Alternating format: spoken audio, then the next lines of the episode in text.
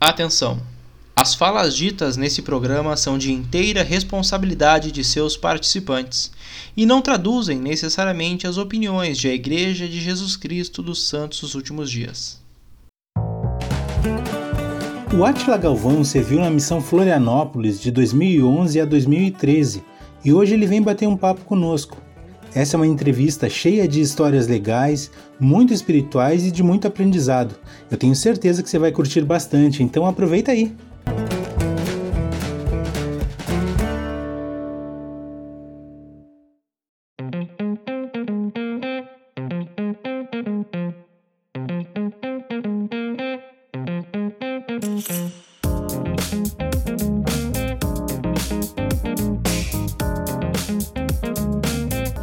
Noite a todos, sejam muito bem-vindos ao podcast Plano Alternativo, a casa do missionário retornado. Chegamos ao 54 episódio, trazendo muitas histórias, muitas experiências aqui para você, compartilhando com você o melhor de cada convidado.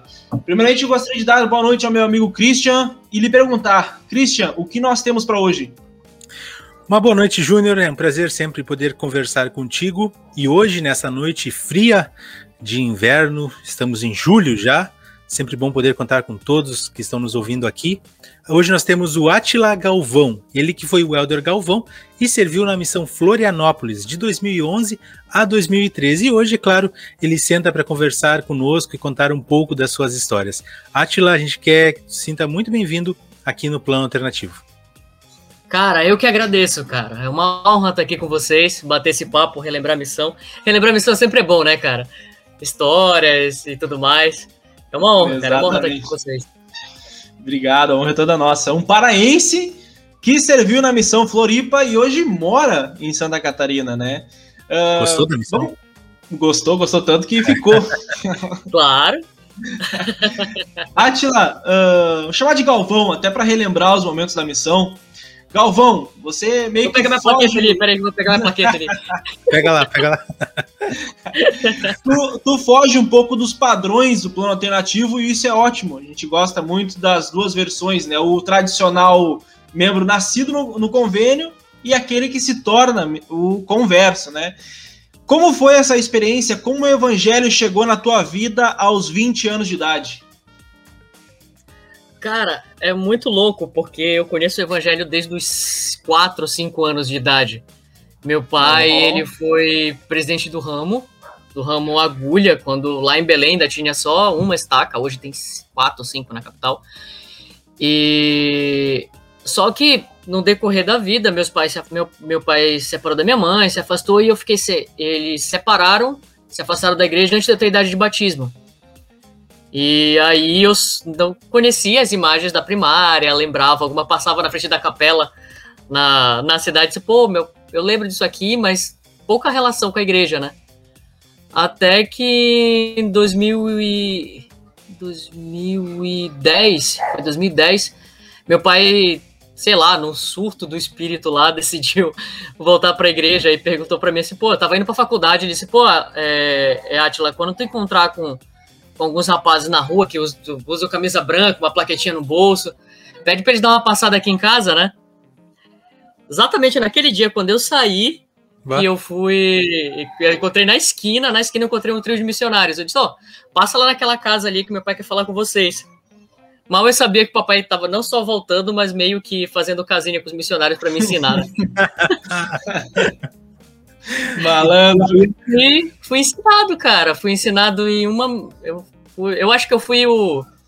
Uh, o pesquisador que eu queria ter na missão. Eu fui ensinado em uma semana, na segunda semana eu fui batizado.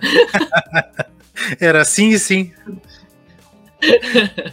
Mas foi, foi assim, cara. Aí, bola pra frente, né? Batizei, aí um mês depois meu irmão batizou e a gente foi, foi indo, né? Uhum. Hoje, felizmente, só eu que tô ativo, né? Da, dos meus familiares. Mas vida que segue. Tamo aí, firme e forte. Mas foi, foi bom, foi bom, foi, um, foi um legal. Os três, os, os missionários ali. Atila, então, mas bom, como tu disse, né? Só tu que tá agora ativo por enquanto, né, na igreja. Uh, mas conta para nós, porque a gente está acostumado muito a ouvir as histórias, e mesmo nós dois aqui, nós crescemos na igreja, então é muito fácil para nós é, se adaptar à rotina da igreja. E 20 anos é aquela idade onde basicamente as principais decisões da tua vida estão acontecendo ali. O que tu vai fazer pro resto da vida está acontecendo ali, naquele momento. Como foi se adaptar à igreja em um momento tão crucial da tua vida e sabe, a, ao quórum, a rotina do quórum, a rotina própria da, da obra missionária, porque todo membro é um missionário, né? Então, como foi todo esse processo para ti? Cara, eu vou te ser bem sincero, assim, foi bem difícil, bem difícil, bem difícil mesmo. É, a igreja, para talvez quem, quem é membro, que nasceu na rotina da igreja, participou da primária, da rapazes, moças, talvez não tenha muito essa noção, mas para o membro que chega, chega completamente de fora dentro da igreja, é, é um planeta diferente. Pois é. É uma realidade completamente diferente. Né? Então, na época, eu estava fazendo faculdade, né? E estava fazendo estágio também, então eu tinha pouquíssimo tempo. Então, o tempo que eu tinha, é, eu estava dentro da igreja. Né? Ia para alguma atividade ou algo do tipo. Mas, cara, foi muito difícil me adaptar a, eu não digo aos mandamentos ou algo do tipo, mas a toda a cultura que vem agregada quando você é membro da igreja. Uh, eu lembro uma vez, ainda como pesquisador, num domingo eu fui pra capela, né, com os missionários, eu fui na, nesse dia eu fui sozinho, e eu com meu fone de ouvido, né, ouvindo lá os meus rocks da vida, né, cheguei conversando com, na época era o Elder Shepard, né, um americano, eu disse, ô Elder Shepard, olha, ouve essa música aqui, o que eu tô ouvindo aqui domingo, no meio da. Logo depois da aula, entre aulas aqui. entre aulas, eu disse, pô, não, não, não, não, não dá agora. Eu disse, não, tira aí, tirei do. do tirei o, o, o fone de ouvido, coloquei no celular. Não, ouve aí, cara, ouve aí aquele. é super normal, né? Colocando a força ali. Assim, nem. Não, mas, mas é, foi... é, é, natural, né, cara? É, é, super natural, é do dia a dia. Sim, cara. E é, e é engraçado porque quando a gente. Eu, pelo menos eu digo por mim, né? Uh, eu demorei duas semanas para conhecer o evangelho, é, recebi a minha resposta, porque eu recebi as lições e de acordo com as lições foram, foram andando, uh, foi muito claro para mim, né? Na hora, assim, de, cara, esse é o caminho. Né? Esse, é, esse é o local que você, que você tem que tá, estar tá agora. E só que quando eu participava das reuniões da igreja, quando eu estava eu tava participando, indo, apesar da ala ser muito receptiva, ainda era muito difícil o processo de adaptação. Né? Talvez isso, quando eu fui para missão, foi uma coisa mais fácil. Eu lembro que os meus primeiros dois batismos na missão foram jovens, 17, 18 anos, e foi muito fácil também é, conversar e entender o que eles estavam passando, porque eu ah. passei por isso um ano e meio atrás. É, era o teu mundo, né? Exato, e era uma. Cara, é uma. É um. Tu te sente deslocado, isso, isso, é, isso é uma realidade, assim. Porque tu tá aprendendo as coisas. E às vezes tu comete um erro, por exemplo, esses erros simples do celular, né? né? Tá ouvindo música no domingo lá.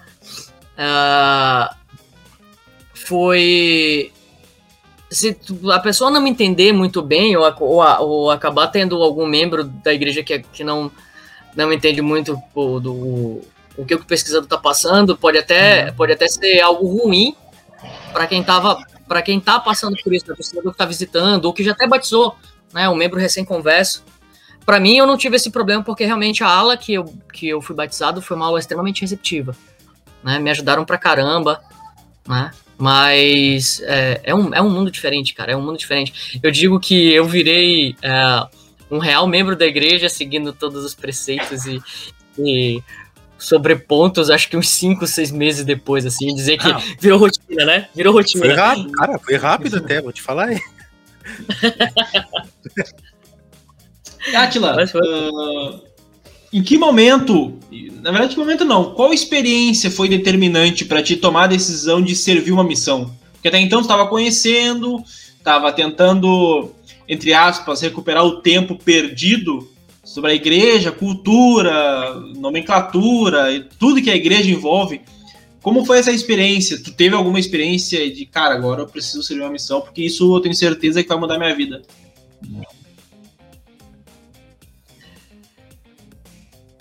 Tinha um casal, até hoje, né? Foi, foi o, um casal da, da minha ala, um casal muito antigo, muito gente boa, amigo dos meus pais, da, da época, né, que os meus pais é, eram membros da igreja, que sempre falavam sobre missão, né? A partir do momento que você batiza, você tem ali em torno de 18 a 20 e poucos anos, parece que a galera da, da ala fica, aí, cara, olha, tem missão, tem missão pra é. tu servir. Eu nem sabia o que, que era, cara, não tinha a mínima ideia, tinha a mínima ideia, né? E aí eu recebi uh, um livro de um livro de Mormon, não, eu tinha só um livro de Mormon, né? eu recebi uma tríplice de presente dessa família. E nessa tríplice uh, tinha uma dedicatória, né? Falando para eles que é, do que eu precisasse como, como membro da igreja ali, que eles estavam ali como amigos, e até para missão. E aí eu fiquei pensando, poxa, que, que é missão, né, cara? Esses quatro, cinco meses de, de membro, o que, que é missão? É, eu fui falar com os missionários, perguntei, né? Eles, cara, nunca vi, nunca acho que eu, todas as perguntas que eu fiz como pesquisador, acho que a, a pergunta mais que deixou os elders mais eufóricos foi perguntar, tipo, cara, o que, que é missão? O pessoal tá falando sobre isso, o que, que é isso? E ah, aí olho, os missionários. O olho brilha, né? os missionários prepararam, acho que uns três dias de, de, de, de lição. Iam lá em casa, falavam sobre, sobre a missão, mostravam os álbuns, mostravam falava um monte de coisa. Eu, pô, legal. Aquilo ficou guardado. Cinco meses de membro. Ficou legal, foi, foi legal ali, mas ficou guardado. E quando deu um, eu tive, quando eu fechei um ano de, de membro, eh, o meu bispo me chamou para uma entrevista.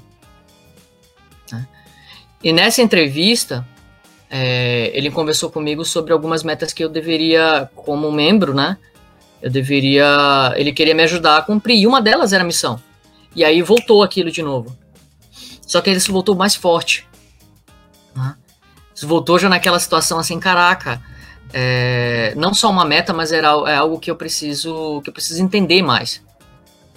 E aí a grande fechada uh, foi ver um testemunho de um dos missionários no domingo de testemunho falando sobre o quão ele estava feliz de estar tá ali. Ele era recém-chegado. Ele tinha chegado, era a primeira área dele. E ele prestou um testemunho, era um americano. Ele prestou um testemunho que me tocou. Me tocou de verdade, assim. Tipo, cara, é, é, eu não sei muito bem o que é a missão, mas eu preciso estar tá lá. Aquilo, eu, eu sentado no banco ali, eu sempre sentava lá nos últimos bancos, né? eu sentado ali, uh, o impacto foi tão forte, foi, foram palavras simples, não foi nada muito muito elaborado, não. Ele só simplesmente prestou testemunho sobre a missão dele. Mas eu lá atrás, lá no, no na, na, Sacramental, cara, tava tão. O coração tava batendo tão forte que. Sabe aquela, aquela, aquele negócio? Fruto do, do, do espírito mesmo, né, cara? Sente aquela vontade de chorar, o peito parece que vai sair do, do, do. O coração parece que vai sair do peito. E naquele momento ali, aquele foi, aquele foi o momento, eu lembro até hoje. Eu disse, eu vou pra missão. Eu não sei o que, que é, eu não entendo muito bem. Tenho uma ideia geral, mas tá muito claro que eu tenho que estar tá lá. E aí terminou a sacramental, é, eu fui no púlpito, falei com o meu bispo, disse, bispo, preciso conversar com você. E a gente desceu, a gente fez uma, uma conversa, eu falei, bispo, eu recebi, recebi a minha resposta, e eu queria preparar meu chamado, né? Para ir para missão, queria organizar, ver como é que é, não sei como funciona. E eu queria, eu queria sair. Eu tinha um ano, um ano e duas semanas de membro. E, pô, eu fui muito feliz, cara. Ele disse, não, ele, ele foi outro cara que ficou muito feliz. E aí, não, vamos ver isso, vou conversar com, com o secretário da estaca pra gente começar a ver, que era o secretário da estaca, que ajudava a gente a preencher o chamado. E, Terminei, terminei, terminei isso, fiquei muito feliz e fui falar com meu pai. Aí eu tive, eu tive um baque, assim, que meu pai ficou tão feliz assim. Eu vi tanta gente de fora ficar tão feliz com essa minha decisão.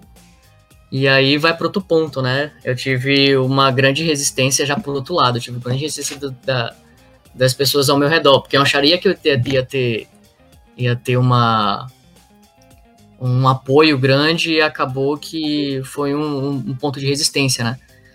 Meu pai queria que eu terminasse a faculdade, eu estava fazendo na época, eu estava no terceiro semestre de engenharia civil. E meu pai queria que eu terminasse a faculdade, queria que eu me organizasse, né? Eu já estava trabalhando, estava estagiando também numa grande construtora lá em Belém. E eu até entendo a preocupação dele, dele hoje, né? Mas foi bem difícil para mim na hora. Eu decidi, eu tava, eu tinha certeza daquilo. E aí eu peguei um baque desse, assim, sabe? Mas foi o, o grande momento ali foi, na, foi numa reunião de testemunho e um missionário recém-chegado prestando testemunho sobre, sobre sua missão, por dele estar tá feliz de estar tá ali. Uhum.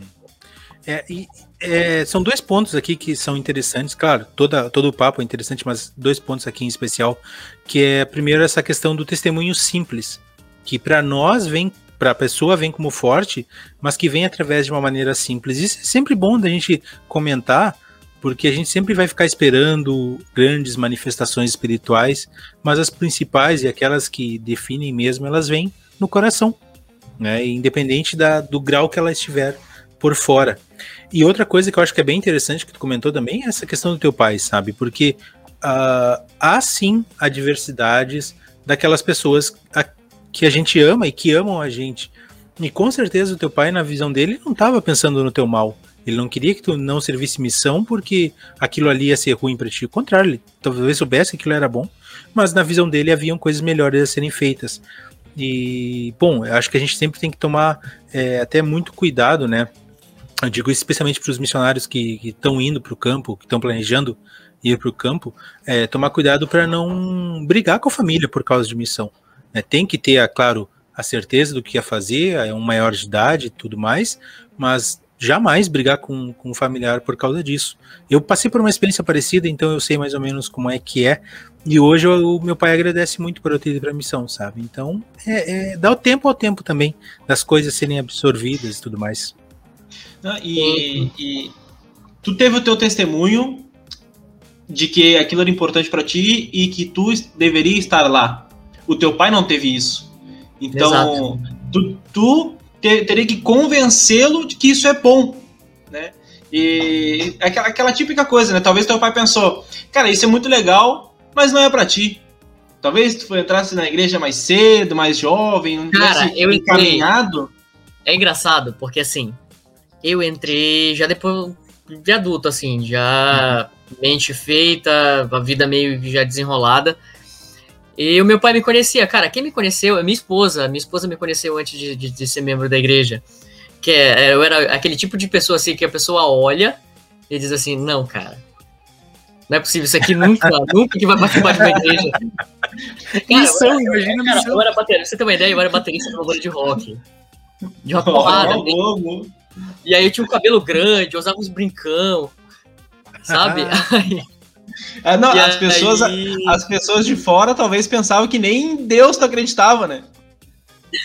Exato. E aí, eu entendo, eu, hoje, hoje eu entendo, assim, sendo, sendo pai, né? Hoje eu tenho dois filhos, né? Sendo pai, eu entendo um pouco o ponto de vista do meu pai naquele momento.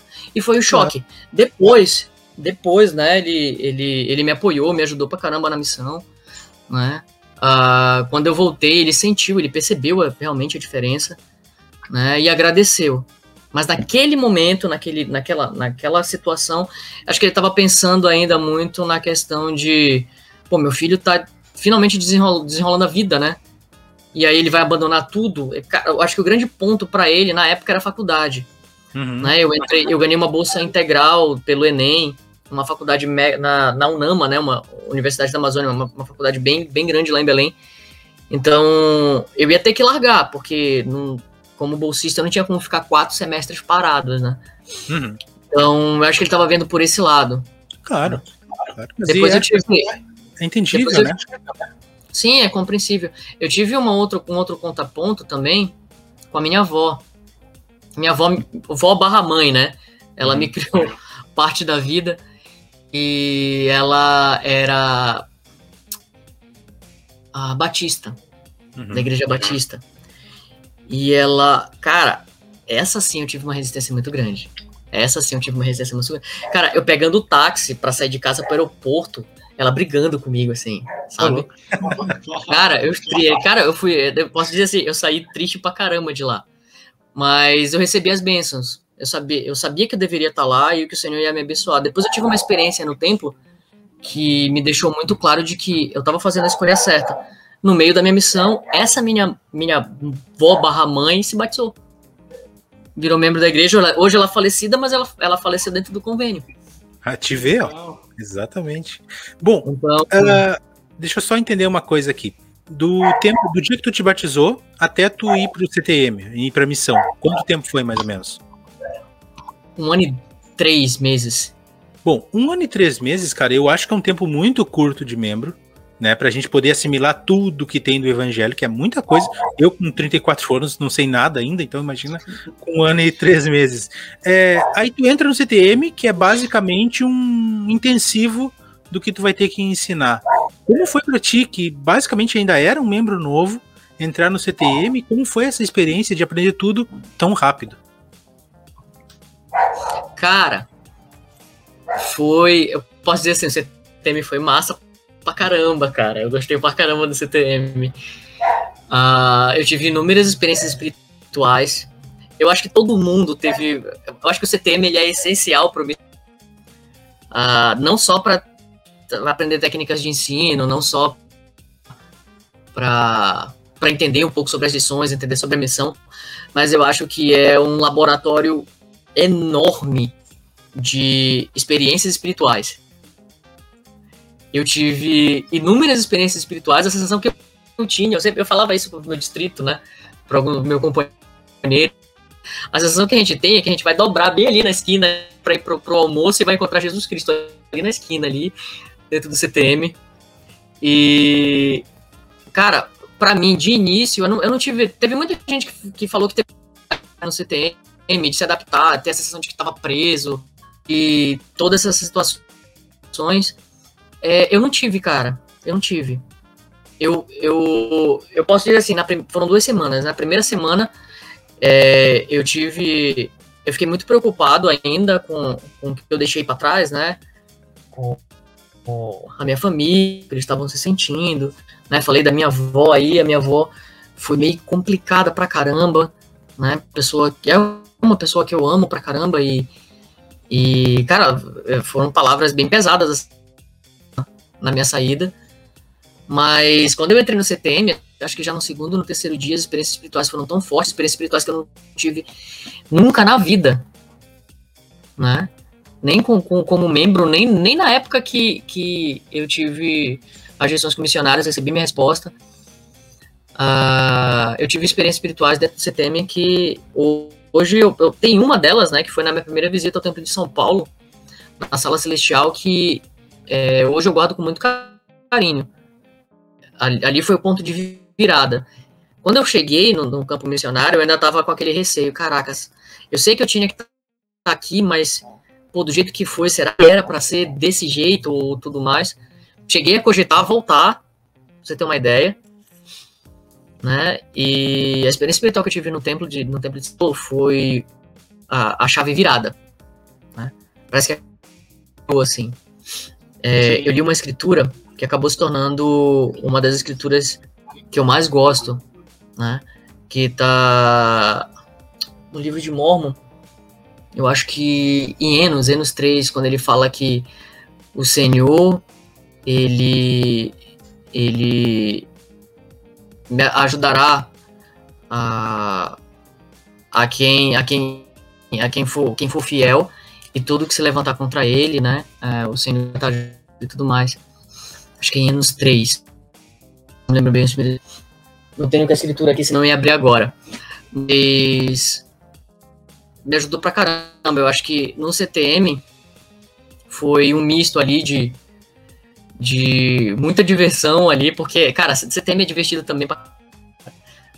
Você ri pra caramba e. Né? Então, me ajudou pra caramba. Me ajudou pra caramba. Eu acho que o CTM foi o ponto de virada para que eu completasse os dois anos, sabe? Show, show. Atila, uh, como foi teu primeiro dia no campo missionário? Quais as primeiras impressões que tu teve na missão Floripa? Como foi a tua entrevista com o presidente? Aquela coisa toda, aquela ansiedade do missionário verdinho que acabou de chegar no campo missionário. Cara, isso é muito, muito massa. Acho que é a parte mais massa, eu conto isso pra todo mundo. Uh, não sei se vocês conhecem, eu tenho uma noção do que é Belém é uma cidade extremamente quente pra caramba. Né? E Sim. quando eu saí de lá, quando eu saí de Belém, quando eu saí de Belém, eu saí com, com uma temperatura de 33 graus. É, eu saí em junho, né, de 2011. Dia 11 de junho. Cheguei, eu saí até uma semana antes do, do que estava no meu chamado, porque estava com troca de presidente. E eu tinha que chegar uma semana antes para eu não sair junto com o presidente, ter toda a complicação do presidente novo. E eu saí com 33 graus de lá, parei em São Paulo 19. Para quem nunca tinha saído do Pará, 19 graus, é, tá no alarme. Sabe? Aquele vento cortante. Aí tá, passei no CTM e tudo mais, ficou a temperatura ali de 17, 18, 19, 17, 18, 19. Beleza. A temperatura, até então a temperatura tinha pegado era 24, né? E aí fui para Florianópolis. Chegando em Florianópolis, uh, tava fazendo 10 graus em Florianópolis. Nossa. Cara, chegamos lá, né? Uh, foi, foi massa pra caramba, assim, porque Uh, toda a missão estava reunida, toda, todos os missionários de todas as áreas estavam em Florianópolis, porque era de despedida do, do presidente, presidente Queiroz, né? E tava toda a missão, cara. Eu nunca, eu nunca tinha visto tanto missionário na minha vida. E aí foi muito massa, assim, foi, uh, a gente foi bem recebido, desde o aeroporto, fomos comer uma pizza com o presidente, né? teve a, a, a reunião para conhecer o missionário, o, o missionário o, o, meu treinador, os treinadores lá dos, dos verdinhos, né? E, cara, eu peguei um cara de Roraima, né? Acho que falaram assim, pô, o cara do norte tem que ser o cara do norte, né? Uhum. E, é. e... peguei, peguei, e era um índio, cara, era um índio, o apelido dele na missão era Lamanita, né? não, mas era, era, era, era, o cara, era, era, o cara que ia te tranquilizar, tipo assim, é o teu primeiro dia da missão, tá 10 graus, mas tu não vai morrer. é o de Tomás, cara. Eu fiquei duas semanas só com ele porque ele teve um problema de saúde, né? Ele teve que sair, a gente foi pro, pro, pro oeste, cara. A gente foi pra Lages, a gente subiu a serra no inverno. Aí, como Nossa. ele teve um problema de saúde, ele teve que voltar pra Florianópolis pra um lugar mais quente. Quente 10 graus, né? Uh, mas foi, foi, foi bem legal, assim. Depois a gente foi. Eu dormi na capela, né? Lá da, da, da, da missão. À noite a gente já, já saiu com ônibus. Né? Ônibus só com missionários, assim, fretado pela missão para mandar para suas áreas. Né? Recebi, peguei meu companheiro e a gente foi embora. Oito horas de viagem, eu acho, que até de Florianópolis a, a Lages. Eu peguei a zona Lages. Cara, só pra você ter uma ideia, Zona Lages ali é aquela região de Urubici, é aquela região ali onde neva, né, em Santa Catarina. E o paraense lá. Não, imagina, eu já tava todo, todo mundo assim, ó, todo mundo assim, com camisa branca, gravata e no máximo um suéter assim preto, né? Uhum. A plaquetinha tem aqui, eu com uma camisa, um suéter, uma jaqueta, um sobretudo, um tapa-ouvido, uma... Você não tem noção, cara. Isso com 10 graus. E a gente foi, foi na viagem à noite, na final de tarde, começo de noite. E, cara, teve uma, um determinado momento, eu cochilei na, na, na, viagem, né? Quando eu acordei, eu disse, pô, cara, por que que desligaram o... o, o o o, o ar do, do, do, ônibus, né? Por que, que desligaram o ar do ônibus? Meu companheiro virou pra mim e disse: Não, cara, não desligaram o ar do ônibus, a gente só tá chegando em Lages. Olha aí pra janela. A janela já com aqueles negocinho de, de gelo assim. Uhum. Cara, eu cheguei em Lages, eu cheguei primeiro dia, primeiro dia no campo. Eu saí de 32 graus, fui para 19, depois fui para 10, aí fui para minha área. Na minha área tava fazendo 6. Naquela noite deu menos 3. Nossa, tá louco, cara. Por que, 3, que eu não ouvi minha voz? Tá louco, eu, eu, eu, eu, E o pior, a gente chegou numa casa que não tinha aquecedor, o aquecedor tinha, quebra, tinha queimado. Então, haja fazer as maracutaia, né? Pegava a garrafa PET, enchia de água fervendo, colocava debaixo da coberta, deitava me esfregando o pé na coberta, na garrafa para ver se esquentava. Cara, louco demais. E, e, o que que passava na tua cabeça, cara, nesse, nesse momento? Cara, cara, era um misto, era um misto. Primeiro, preocupação. Preocupação por saber se eu ia conseguir. Porque, cara, pensa assim, um ano de membro.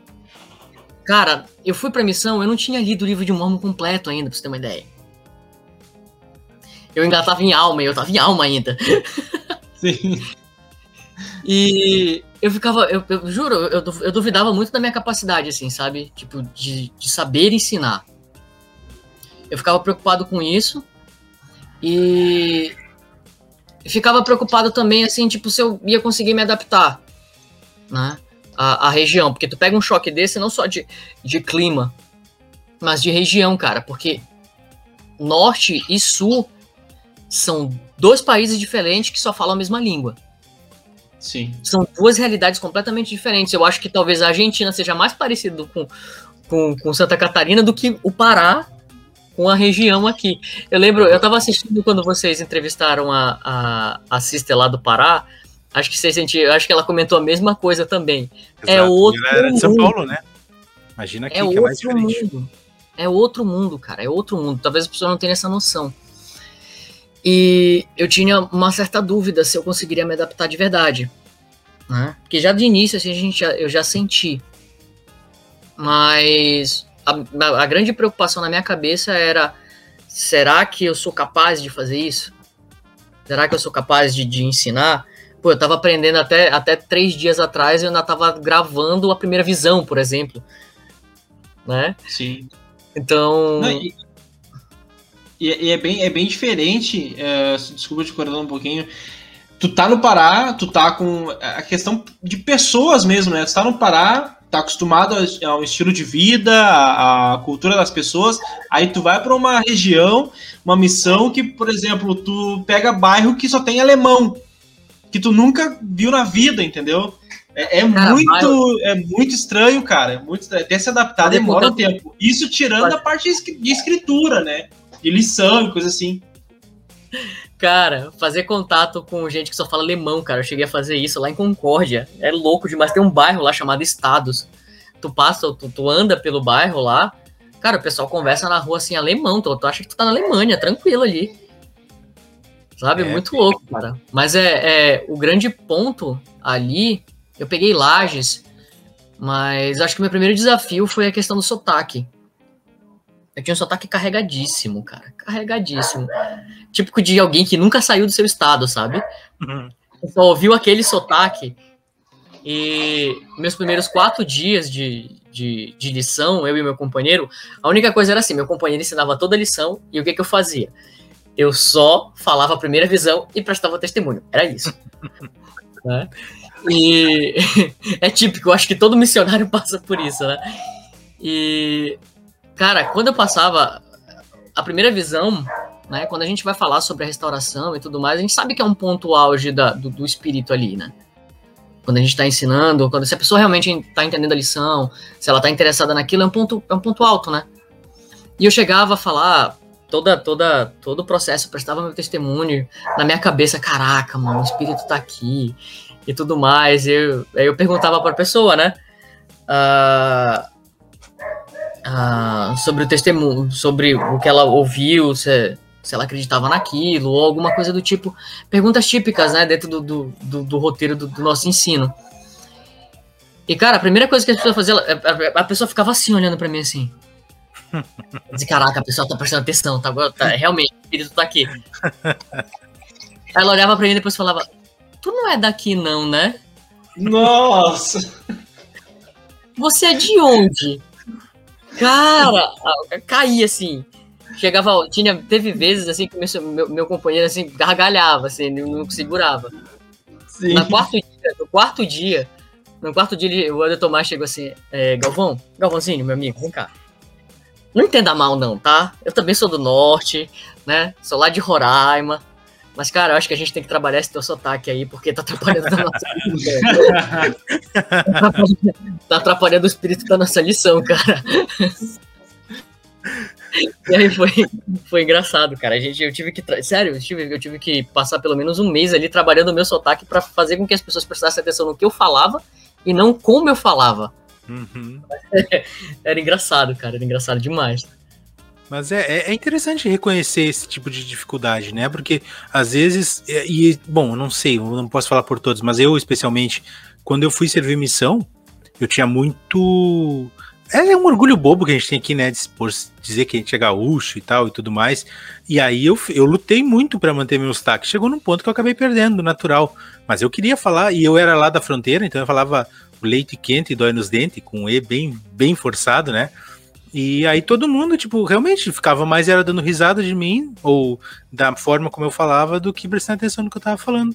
É um bom ponto que tu levantou e é bacana ter uh, ouvido a respeito da, de, dessa humildade, sabe? De poder entender que, bom, talvez eu possa modificar aqui e ali para poder melhorar a forma como eu estou ensinando. Interessante mesmo. É, depois, depois o, o ego, a pai d'égua, voltou tudo, tudo, tudo, de volta, né? é isso mesmo. Mas na hora a gente segurava, cara, tinha que segurar, senão não ia, não ia conseguir ensinar ninguém, cara. Claro. Mas, é, Galvão, assim, é, tu já comentou ali sobre essa área que tu passou, onde o pessoal falava alemão e tudo mais, e Santa Catarina, eu acho que isso deve ser uma tônica, porque aqui na região sul também, aqui no região norte do Rio Grande do Sul, do Rio Grande do Sul também é assim. Conta um pouquinho para nós sobre as tuas áreas, sobre o nome delas e o que caracterizava, como por exemplo tu citou agora o fato de uma área ter muitas pessoas que falavam alemão. Eu trouxe uma colinha, tá? Claro, perfeito. Isso aí, boa, boa, boa. Esse aqui é o presente de missão deu pra gente lembrar dos companheiros e tudo mais. Uhum. Mas, cara, a minha primeira área foi Lages, na cidade de Lages, na, na ala central, que era, era a sede da estaca. Uh, o grande choque ali para mim assim, foi questão foi questão do frio mesmo, porque pô, eu cheguei uh, no inverno e depois, cara, depois que eu descobri que aquele foi o inverno mais severo dos últimos 10 anos, o inverno de 2011. Bom tempo. história pra contar, né? É. cara, a gente saía todo dia, todo dia a gente saía debaixo de uma geada. A gente chegava os carros tudo branco. Que né? até então ninguém sabia o que que era, né? Exato, pô, pra mim eu ficava maravilhado. Os primeiros três dias eu bati um monte de foto. No quarto dia eu disse, não, tá bom, já. Já, foto pra. já tem foto pra caramba de gelo. e aí. a, gente, a gente teve uma dificuldade ali. Eu tive o primeiro ponto, assim, eu acho que de quem chega, é, dificuldade de convivência com o companheiro. Apesar da gente ter, ser, ser da mesma região, Uh, eu peguei um ex-militar, cara. Meu companheiro tinha sido militar. Então, acho que eu, eu fui o segundo, a segunda pessoa que ele treinou, né? A primeira pessoa ele treinou e depois que eu encontrei com ele, disse: Caraca, eu acho, eu acho que o Eder Tomás achava que a gente tava na. Quando falou em treinar, acho que era treinamento militar mesmo que ele queria.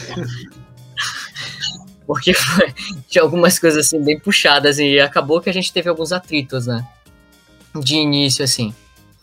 E para nessa primeira área, logo depois a gente trocou, né? A gente ficou duas semanas, mas nem foi por convivência, não. A gente é, teve uma boa convivência, teve os atritos normais, que eu acho que qualquer companheiro novo é, isso acontece. Uh, foi mais por uma questão de saúde mesmo. Ele já estava muito tempo no, no, na, na, naquela região e ele estava tendo problema respiratório, então ele teve que ir para uma outra área que fosse mais quente e tal para tratar e também para não, não, não, não, dar problema por causa da friagem. E aí eu peguei meu segundo companheiro, aí foi um paulista. É o DC Silva. Mais um Silva, né? Que lá, lá tinha C Silva, M Silva, L Silva, J Silva, o que você possa imaginar. Alfabeto. É, o DC Silva foi um companheiro muito bom lá dentro da, da, da ala central também. Ele já tinha servido, ele já conhecia a área, ele já tinha servido numa ala vizinha. E na época, Hoje eu não sei se isso acontece nas missões, né? Mas na época era um líder de zona e um júnior. Então o líder de zona estava me treinando. Né? Então a gente acabava fazendo várias visitas às outras alas e tudo mais. E numa dessas visitas, a gente chegou a fazer um contato com uma família que era da nossa área. A gente fez numa outra área, mas era da nossa área. E, cara, eu tive uma das maiores experiências. Eu achei, eu achei que a missão ia ser. A minha missão seria assim. Né? Acabou que foi, foi pontual, assim. Eu ensinei a família, a gente batizou a família inteira. Né? Nossa. Na primeira área. E, cara, é uma família que eu tenho contato até hoje, eu, eu, a família Macedo. Cara, é uma família que eu amo de paixão, assim, de, do, do, coração, cara. Eu tô aqui no, no, no, litoral, né? Eu moro aqui em Balneário Pissarras, aqui no Vale do Itajaí. Mas eu ainda tô, só tô esperando a pandemia passar, cara. Pra eu descer lá em Lages pra, pra, pra visitar eles, porque... E foi difícil, foi, foi difícil o processo de ensino deles. Uh, mas... Quando a gente, a gente conheceu eles mesmo uh, a gente viu que eles eram eleitos, sabe? A gente comentou com eles rapidinho na rua, falou onde era a igreja, e sem convidar, a gente não convidou, juro pra vocês. A gente não convidou, e no domingo eles estavam lá na capela. Padrão. Terno, gravata, saia, filhinha deles. Meu companheiro olhou assim e disse, cara, não é possível, velho. Não é possível. Isso nunca aconteceu. Eu tô indo pra casa, isso nunca aconteceu comigo. Então, ah, a missão é uma barbada, né, cara? Pô, vamos batizar, batizar 100 famílias aqui, tranquilo. e aí eles foram, a gente ensinou. Cara, foi uma experiência espiritual muito grande, assim, na, na que a gente teve no ensino com eles, né? Uh, a esposa tinha um receio porque esse, ele já estava procurando uma religião há muito tempo. Ele já tinha frequentado várias, várias denominações. Mas ela tinha receio da gente ir com tanta sede ao pote. Ela queria, ela disse: Não, eu quero. Eu quero me batizar, eu quero que ele se batize. Mas ela tava com medo da gente ir tanta sede ao pote derrubar o pote, sabe? Uhum. Mas quando a gente ensinou o plano de salvação, cara, eu acho que, pelo menos na pra, na meu período de missão, experiência, experiência pessoal, meus dois anos, uh, o plano de salvação, eu acho que Claro, a restauração é uma lição importante e tudo mais, mas o plano de salvação, na minha, para mim, na minha, na minha experiência espiritual, foi onde eu senti que o espírito mais tocava. Aquela família, ela está, ela estava desejosa, de verdade, de ouvir que eles poderiam ficar juntos para sempre. Tanto que na lição que a gente deu, meu companheiro chegou a pegar, olha, a Maísa, na época ela tinha uns 5, uma idade do meu filho hoje, 5, 6 anos. É, a gente, meu companheiro pegou, pegou ela aqui assim, falou, olha, pro, pro, pro, pro Macedo, né? É, irmão, você ama sua filha? Ah, claro que amo, né? Todo mundo ama, todo, todo pai ama sua filha. Agora imagina que você pode viver com ela para sempre. Nem foi explicando o plano de... Daí que a gente começou o plano de salvação né? Foi ensinando e quando chegou no final, cara, ele tava chorando copiosamente. E aí isso me fez lembrar a minha experiência pessoal, né?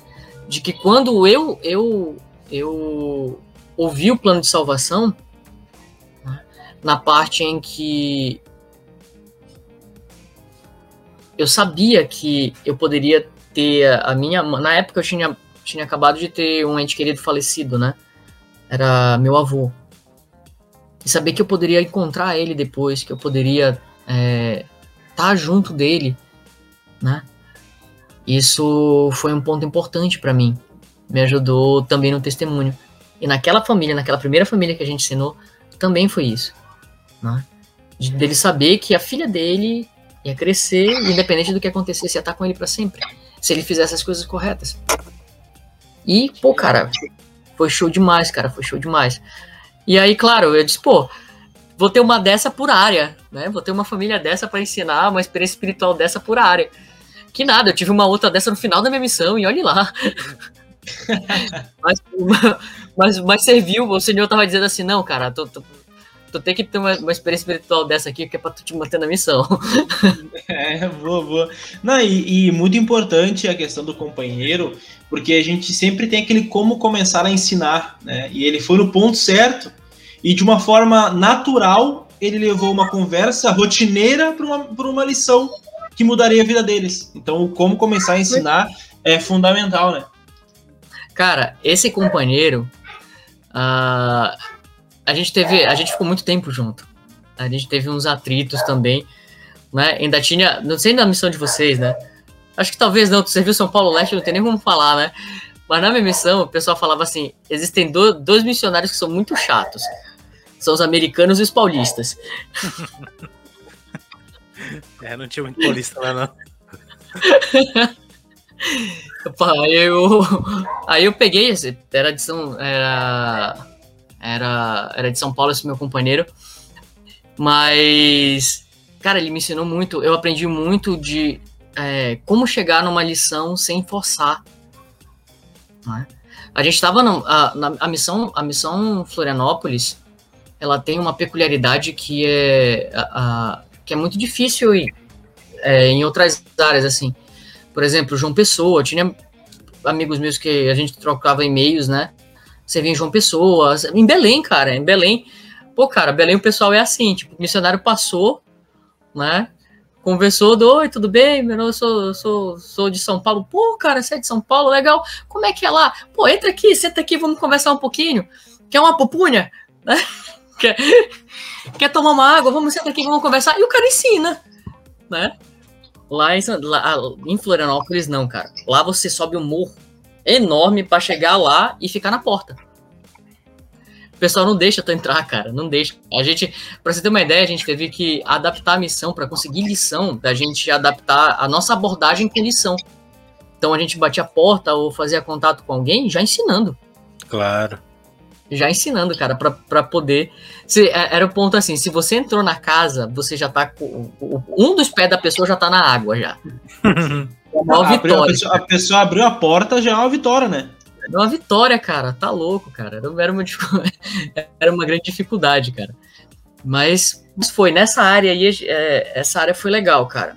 Depois eu, eu, eu acho que eu passei o primeiro ano da minha missão no Oeste, cara, pegando frio e escambau A4 pra lá. E aí eu vim minha primeira área como sênior e no litoral é onde eu moro agora, em Balneário Pissarras. Praia. É, eu vim em março pra cá. Fevereiro, março. E aí nessa área aqui foi, foi, foi o meu, a minha, minha Sião na missão, cara. Hum. Conferência, batizei sacerdócio, eu tava com, com com o meu melhor um dos meus melhores companheiros. Cara, foi Sião, cara. Foi um, duas transferências de, de é, eu me sentindo Enoque subindo pro Senhor, assim, sabe? Tanto é que ficou, né? Voltou e ficou. Fiquei, cara, fiquei. Não, aqui é maravilhoso, cara. Aqui é maravilhoso. E daí tu é foi legal, pra onde? Não, pode falar, pode lá, falar. Eu saí, eu saí de, de, de Lages e aí fui mais pro oeste, fui para Concórdia, que é próximo de Chapecó ali. Lá eu tive meus primeiros companheiros americanos, né? Eu tive dois. Um de South Dakota, o Ed Pearson, cara, meu irmãozão. E o outro foi o Elder Bird, de Cleveland. Cara, não Cleveland, Ohio, Cleveland, Utah. É um condado com sete ruas, acabou. Pá. Cara, e era muito engraçado, porque ele era extremamente tímido, cara, esse companheiro. E era meu sênior na época, né? E, cara, ele, ele, ele nos PIDES ele me, me levava para pro, pro, pros lugares que vende coisa de, de CTG, que vende de coisa de gaúcho, bombacha, que ele queria comp comprar aqueles fivelão, ele queria comprar uhum. bombacha, papel né? Que ele dizendo, não, mano, eu, tô... eu disse, pô, tu vai comprar isso pra quê? Não, cara, eu moro na fazenda, eu vou usar isso em casa. É, verdade. E, cara, foi, foi um companheiro, foi um dos companheiros que me ensinou muito sobre humildade, cara. Muito sobre humildade. Porque era um cara que a gente percebia que tinha uma dificuldade no idioma. Era um cara que falava pouco. Pouquíssimo, cara. Era o cara que só falava contigo quando tu tentava. Né? E, cara, as vezes que eu ensinei lição com ele, eram lições não só muito simples, mas uh, muito reduzidas. A gente nunca fez lição, pelo menos com ele, né? Lições muito extensas, ou teve aquele contato na. Eu era o Júnior, eu que fazia aquele contato de quebrar gelo com, com, com pesquisador e tudo mais. Ele era muito reservado mesmo, em todos muito os aspectos. Reservado. Muito reservado. Mas quando ele falava, quando ele prestava o testemunho, pra falar a verdade, ele ensinava, a gente ensinava junto, seguia toda a cartilha, ensinava tudo sobre os princípios e doutrinas da lição. Mas quando chegava no testemunho, cara, eu sabia que ele acreditava de todo o coração, cara, que, que o evangelho era verdadeiro. Sabe? E a gente chegou a, a, ensinar algumas pessoas, a gente não chegou a batizar ninguém, a gente só preparou o caminho para a próxima dupla, assim, que chegou lá e batizou. Né? Mas. Uh, eu aprendi, foi quando eu aprendi, de verdade, assim, que tu não precisa ser eloquente, cara, para ensinar o evangelho. Tu não precisa ser um cara é, que conhece muito. E isso me fez mudar um pouco o meu pensamento, porque na minha cabeça aquela, aquela, aquela minha preocupação no início da missão ainda estava perdurando, né? Eu estava na segunda área, mas eu estava ali, pô, será que eu consigo ensinar? Será que uhum. da forma que eu ensino, o testemunho que eu presto realmente toca as pessoas tal? E apesar de já ter batizado algumas pessoas, a gente ainda tinha, ainda tinha essa dúvida. E com o The Bird foi o estalão, assim, disse, cara, não, eu, não preciso, eu não preciso falar muito, eu só preciso dar espaço pro espírito. O espírito faz o trabalho. Nós nos cobramos muito na missão, né? E uma, uma, cobra, uma, cobrança que não. Depois, depois, com o passar do tempo, tu vê que não precisava. Que é a coisa mais tranquila possível. Né? Como tu disse, às vezes o cara é um senhor na lição, fala bonito, palavras difíceis, mas não converte ninguém. Porque fica mais preocupado em falar bonito do que transmitir o que realmente sente. Né? Eu sou. Eu, eu peguei dois, dois, dois presidentes de missão. Mas um foi uma semana só, né? Só o tempo dele ir embora. Sim. E eu peguei o Helder Fernandes nordestino, de Natal, bicho pauleira, assim. E ele falou, ele me ensinou uma coisa é, que eu guardo até hoje, assim. Que quando a gente vai pregar sobre o evangelho, né, quando a gente vai falar sobre as coisas, a gente precisa, primeiramente, não, não se preocupar com, que, com o que a gente vai falar, mas é, ser sincero com as palavras. É, falar o que você está sentindo. Quando você expressa seu sentimento, você toca muito mais as pessoas do que quando você ensina uh, uma lição extremamente elaborada, né? Você tira todas as dúvidas, né? De forma lógica usando as escrituras. Mas se não tem sentimento, não tem espírito. Se não tem espírito, não tem conversão. Né? E na minha missão, é, por mais que eu falei né, da primeira área que a gente batizou família e tudo mais, mas era uma missão que não, não, não tinha muita dificuldade de batizar, cara. Não era uma missão que batizava muito.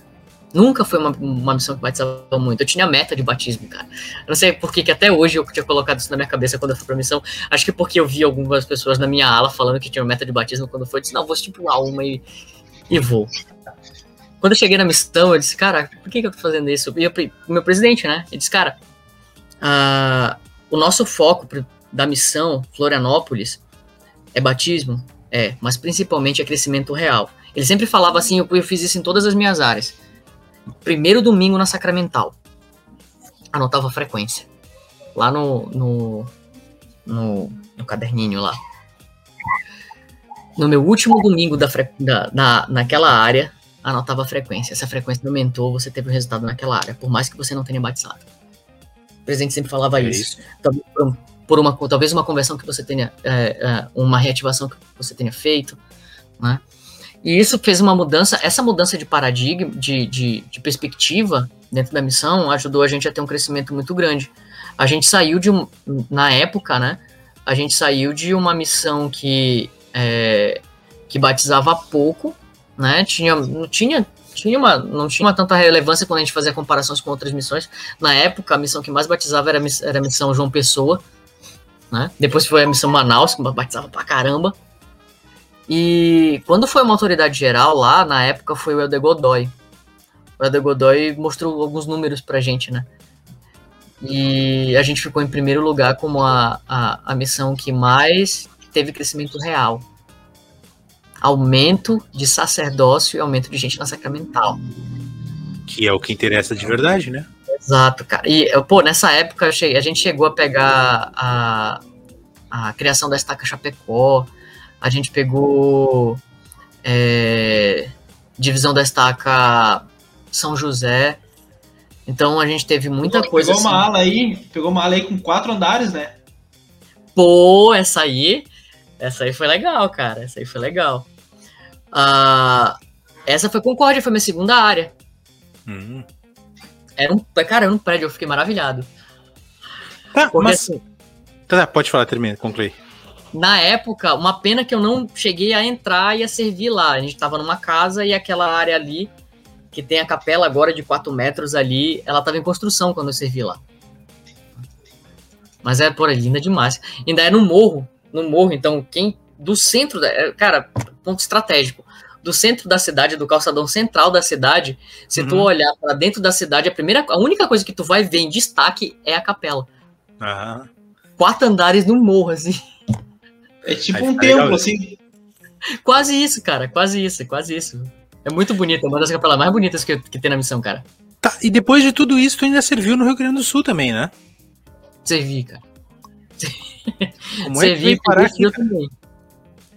Cara, lá em Lages, uh, na estaca Lages, a gente tinha um distrito de missão ali, uh, que era o vacaria, que era o ramo de vacaria. Ali, cara, foi a área, foi a, a, a área que eu mais fiquei louco, assim. Até então, a gente foi pro Rio Grande do Sul, aí vem de novo. Todo mundo fala assim, pô, o Sul é a mesma coisa, cara. Rio Grande do Sul e Santa Catarina é diferente. Muito diferente. É, é diferente. Cara, é muito diferente. Quando eu fui pra Vacaria, é uma cidade pequena. Né? Lá a gente fazia assim, a cada. A gente poderia ir lá, né? Como não era a nossa área, a gente só ia para lá se a gente tivesse alguém para ensinar, que os membros já tivessem feito o processo, né? só para ser ensinado, entrevistado e batizado, ou se a gente tivesse um plano de ação para fazer naquela transferência. Então a gente poderia ir lá só uma vez na transferência. Eu fui em Vacaria duas vezes, né? que é, fiquei duas transferências lá em Lages. E cara, naquela região ali, uh, os membros trabalham pra caramba. Eu acho que por ter a vontade de, de, de, de, fazer a ala crescer, né? É um ramo, eu acho que ainda é um ramo lá, né? Fazer crescer, fazer as coisas acontecerem. Uh, eles trabalham, cara, trabalhavam pra caramba. Então, quando a gente foi para lá, a gente foi no final da transferência. E, cara, nessa, nesse, nesse dia, no primeiro dia ali, foi o primeiro dia na missão que eu corri de ladrão. Numa, numa cidade pequena, cara. Numa cidade pequena. Ai, vacaria, cara. vacaria. o cara pensa, ó, o Rio Grande do Sul é perigoso. Não, mas pior, sabe o que é pior? Os caras lá só é tem ladrão de vaca, cara. Eu ia te falar. É, é, uma casa e um estábulo, uma casa e um é. estábulo. Mas foi, cara. Foi, o que que foi? Assim, a gente foi, a gente foi recebido na, no, na rodoviária pelo presidente do ramo né? Foi pra casa dele, almoçou e tudo mais. Fomos pra capela, a gente dormia na capela. Lá na capela, como era uma casa, tinha um quarto lá, com duas camas, tudo direitinho para receber os missionários. Então a gente dormia dentro da capela. E a gente foi pra capela, deixou as coisas tudo direitinho, pegou o endereço do presidente do quórum, que o presidente do quórum que ia levar a gente nas três famílias que a gente ia ensinar, né? E a gente pegou e foi, né? Cara, muito engraçado. E tá, né? A gente pegou, foi, com o endereço, não conhecia a cidade. E tá, né? Chegamos, começamos a rodar, rodamos e nada de achar rua, nada de com mapa e tudo, e nada de achar rua. Rodamos, rodamos, rodamos, começou a escurecer. Seis e meia para sete da noite, frio, começou a escurecer, escurecer muito já, assim, tipo daquele. Parece que deram uma rasteira no sol e o sol caiu, né? E a, a gente foi a gente foi desistiu de ir na casa do, do presidente do, do, do, do, presidente do quórum, né? Não, vamos voltar para casa. E aí começamos a costurar as ruas para voltar para a rua central para vir embora para casa, né? Nessa de costurar as ruas, a gente passou por, por uma. Eram duas ruas paralelas, e aí tem uma ruazinha de, que interliga uma a outra. Nessa ruazinha tinha um bar de esquina, cheio de gente. Aquele, sabe, aquele, sabe aquele bar ali que só tem aquele tiozinho pinguço mesmo? Aham, tem bastante aqui. Ah, beleza. Passamos, cumprimentamos o pessoal, né? Todo mundo viu, pô, ó, não foi que fala. Ah, foi, eu acho que foi até isso que fizeram com o pessoal ir atrás da gente. Uhum. Porque, ó, olha os caras, empresário de gravata, né? Ah, tem dinheiro, né? Os caras pensaram. E aí tá, né? Pegamos, dobramos a rua, saímos da rua e dobramos e seguimos reto, né? Só passamos pela rua. Nessa passada, a, a gente percebeu, a gente não, eu, né? Meu companheiro viajando, assim. Percebi que, te, que teve duas pessoas assim, que ficaram olhando pra gente até a gente dobrar a esquina, sabe? A gente dobrou a esquina, a gente percebeu que eles, sa eles saíram de dentro do braço e ficaram na frente olhando pra gente. Aí de boa, seguimos, vamos embora. No meio do caminho ali, no meio do, da, da rua já, uh, eu só ouvi, cara, muito claro, muito claro, parecia que tinha alguém falando no meu ouvido. Olha para trás. Aí tô aqui, rua vazia, deserta, deserta, ninguém. Eu acho que até as casas eram fantasmas, não tinha nem luz nas casas. Inverno, né? Que eu olhei para trás, dois os dois, correndo. Na hora eu disse, caraca, o pessoal tá vendo. Tem ninguém na rua, não tem nada, tem nem por que os caras tá correndo. é pra cansar a gente.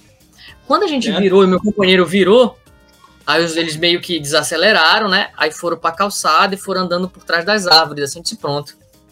Vai ser assaltado. E até chegar na outra esquina, cara, que era longe pra caramba, não, a gente vai ser assaltado, tranquilo. Se, quis, se, quiser, se quisesse ser batizado, eles gritavam, né? Ah, então, Pô, pois é, cara. E aí, aí eu falei pro meu companheiro, olha, vamos andar um pouco mais rápido, tá?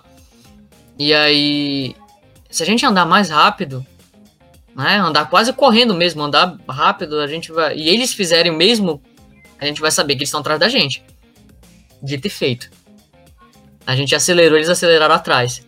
ih, rapaz. Cara, e aí eu disse, pronto, vai ser roubado, vai perder, vai perder o celular da missão, vai perder os últimos 40 reais que eu tinha no bolso. Que agonia que dá pro Elder, né? Cara, dinheirinho Cara, 40 contado. reais, tá louco, E cara. tu, e tu não tá nem na tua área, né, cara? Tu foi, tu foi pra vacaria. Se estivesse na tua casa, em Lages, mais tranquilo, e, e algum membro. Pois é, cara. É, a gente andando e eles indo atrás. Cara, aí eu falei pro meu companheiro, vamos andar rápido. Se a gente conseguir chegar, antes deles chegarem na gente, na próxima esquina, a gente dobra e corre. É o que a gente vai fazer. Cara, a gente começou a andar, andar rápido. Dava uma olhada pra trás, cara, estava chegando muito perto. Muito perto. Vixe. Assim, uma questão de 10, 15 metros, sabe? E a gente conseguiu chegar. Dobramos na ruazinha de novo. Quando a gente dobrou, que a gente saiu da vista, foi aquela, né? Pernas pra que te quero. Foi pegar a bolsa daqui, jogar pro lado e corre. Corre, cara. E a gente correu, cara. Correu. Quando a gente olhou pra trás, né? Depois de a gente ter corrido assim uns 40 metros assim, que a gente olhou pra trás, realmente a gente ia ser assaltado. Os dois estavam lá no meio da rua olhando assim, procurando a gente e tava armado. Bah, não era um assaltinho de, de tapa só. Os bichos vieram Era. preparados. Tava armado. E aí a gente começou a correr. Quando eles viram a gente, eles ainda foram atrás. Porque, cara, era uma rua muito longa. A próxima esquina era muito distante. Sim. né? E não tinha ninguém na rua, cara. Sete e meia da noite, vacaria, inverno, chuviscando, cara. Tá, mas aí, ninguém na rua. que que vocês- como é que vocês se livraram dessa, cara? Corremos, cara, perna pra que te quero. Cara, a gente correu até em casa. Eu acho que a gente correu uns 3km tranquilo. É uma arma, né, cara? O que, que a Cara, arma não faz? e eles correndo atrás. Tá, mas, mas missionário, cara, missionário anda o tempo todo. 19 bolas, anos, parece- 20 anos ali. voando, né, né, cara? é. É. Tá louco. E a gente correu, correu, correu. Quando a gente chegou em casa, foi, a gente só se deu conta de que a gente não tava mais sendo seguido quando a gente chegou na, na, na, na, na casa do ramo, né? Que a gente olhou, não achou mais ninguém. E a gente abrindo o portão, o Helder, ela abre o portão, cara. Você de dobra ali Desesperado. pega. Nossa. Cara, foi. Eu tive que. eu- cara, e eu passei por grandes centros, né? Passei por Florianópolis, passei por Joinville, passei por Chapecó. E fui correr de ladrão em Vacaria, cara. Eu acho que tinha 12 mil habitantes, cara.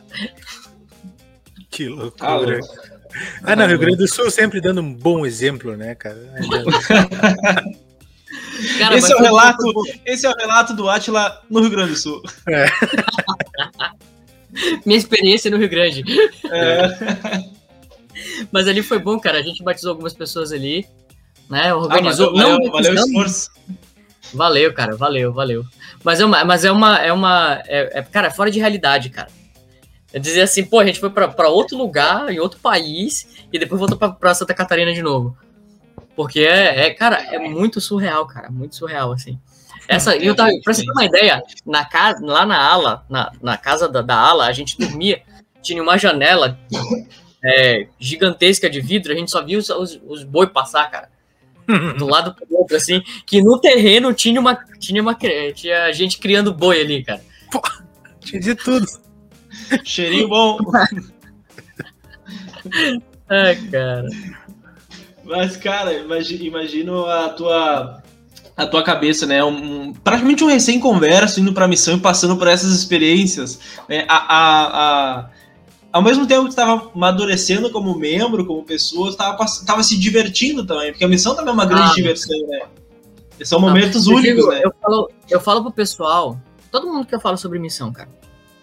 Missão, é, ela consegue fazer três coisas com a gente que a gente não conseguiria é, ter isso sem ficar doido. Né? Misturar isso sem ficar doido. Experiências espirituais muito fortes, diversão ao extremo né? e dificuldade ao extremo. Cara, E é uma diversão sem nada, né? Só tem um celularzinho, só liga, tu consegue ser extremamente feliz sem nada. Do sentido tecnológico, assim. Cara, em Itajaí, deixa eu te contar uma história. Essa, essa, essa é é uma coisa que, que eu acho muito engraçado, tá? Inclusive tá aqui, ó. Até trazer, tá aqui, ó, no meu diário. Em Itajaí, na época que a gente tava servindo é, aqui em Itajaí, próximo, a gente fez uma reunião de distrito, e aí como ficou muito tarde, né, a gente decidiu almoçar e acabar, acabar ficando um período em casa antes de voltar. Cada um pra sua área, né? Ah, quatro duplas dentro de uma casa. Uma casa enorme, com três quartos.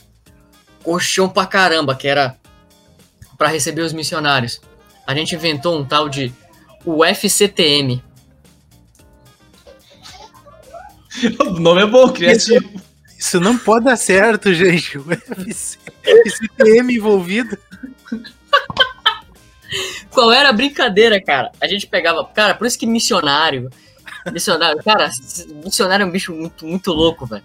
A gente pegou todos os colchões da casa, jogou no menor quarto, encheu de colchão, e a brincadeira é: dois missionários lá dentro, primeiro que pedir pinico perde. Nossa. Ai, ai, ai. Imagina, quem é, que, quem é que pensou? Olha, se eu juntar todos os colchões desse quarto, a gente pode se pegar no soco. Parece uma Mas, boa. cara, não, era, não, era, não era no soco, era só imobilização, né? E assim, a gente tinha um, um, um Elder, Elder Bell, americano, que ele fazia o wrestling. Tinha o Elder Monte, que era meu companheiro, meu Júnior, cara. Santo Monte, cara, o melhor companheiro. Não, mentira, mentira, tem, tem outro, senão vou pegar porrada. Ah, ele era lutador de MMA profissional, cara, lá em Brasília. Nossa. E aí juntou os dois, não, vamos brincar. Não, você me mobiliza assim, você faz assim. Não, você faz os 100 quilos assim, não sei o que, papapá. Aí, falando, conversando isso por mais de 10 minutos. Pois é, vamos ver quem ganha? Vou jogar os colchões aqui dentro, vamos ver quem ganha. Rapaz, Começou com os dois, assim, todo mundo se envolveu, cara. Não deu nenhum osso quebrado no final da história? Não, não deu nenhum osso quebrado. Ah, então pode. Então. Foi engraçado, cara. Se deu pra trabalhar no outro dia normal, então Exato. tranquilo. Exatamente. Que Só uma luxação no ombro de vez em quando. Tranquilo, cara, que show, que show. Mas é bom, é esse é o bom de curtir a missão e de fazer tudo isso. Uh, deixa eu ver aqui. Júnior, quer fazer a próxima pergunta? Não, pode mandar bala. Vamos lá. Não, é porque a gente já tá. Né, a gente vai conversando, vai conversando, as histórias e o tempo vai passando. E, cara, esse é o, esse é o bacana da missão. É que se a gente for contar é, todas cara. as histórias, a gente vai embora, né? Muita, muita coisa boa que acontece. Mas uma pergunta, e agora já indo pro pós, que eu acho que é duas próximas duas perguntas são muito importantes, sabe? E a gente considera isso.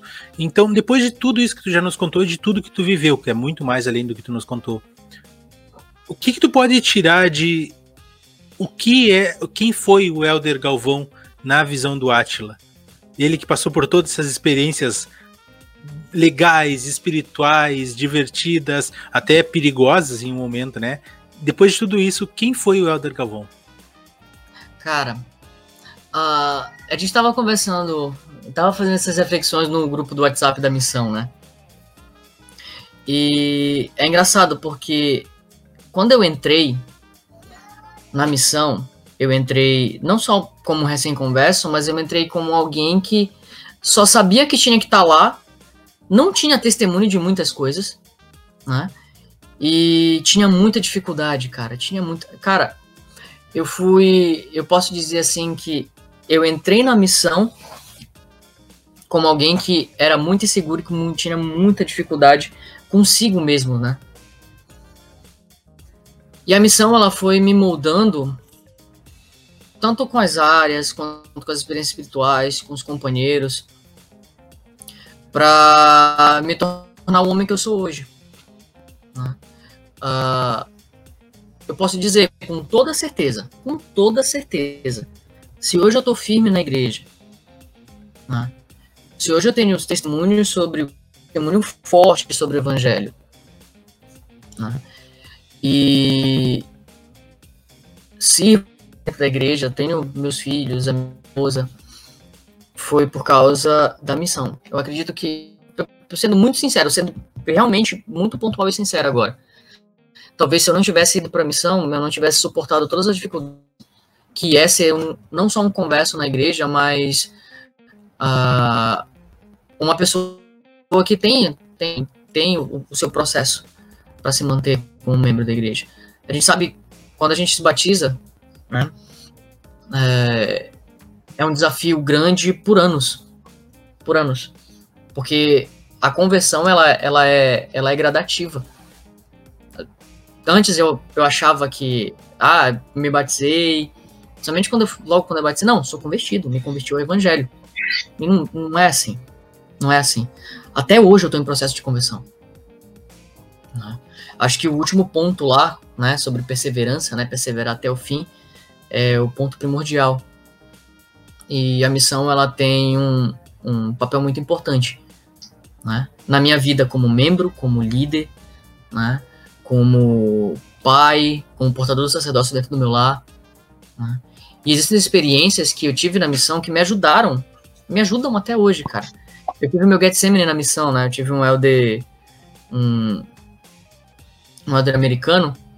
Eu não tive a oportunidade de falar isso para ele, mas eu acho que eu já falei para todos ao meu redor. E eu acho que isso já chegou até ele também. Uh, a gente teve uma transferência e meia de grande atrito, assim.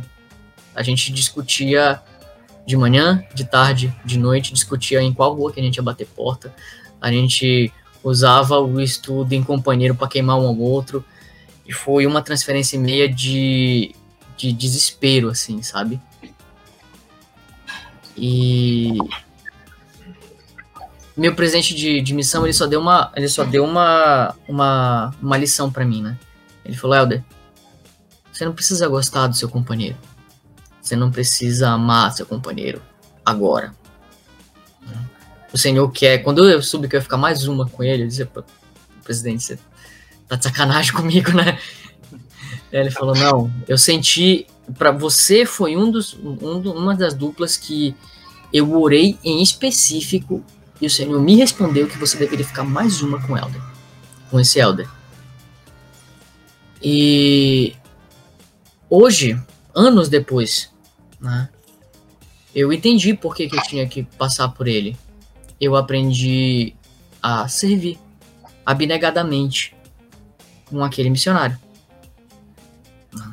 Depois ele se tornou líder também, a gente numa reunião de, de, de liderança com, na, com o presidente da missão, ele acabou indo dormir na minha casa, que ele era de outra área.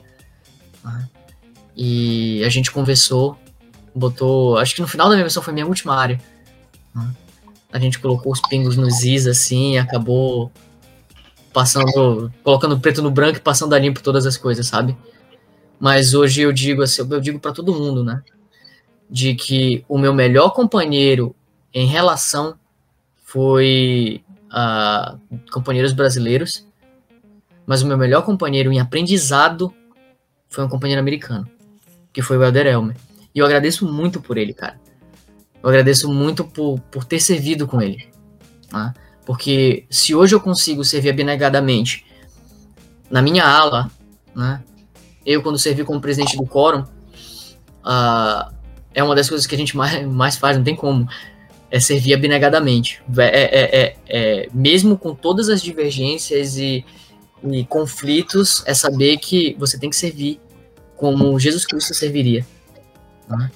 Então, cara, a missão ela é, é algo essencial para ser o homem que eu sou hoje.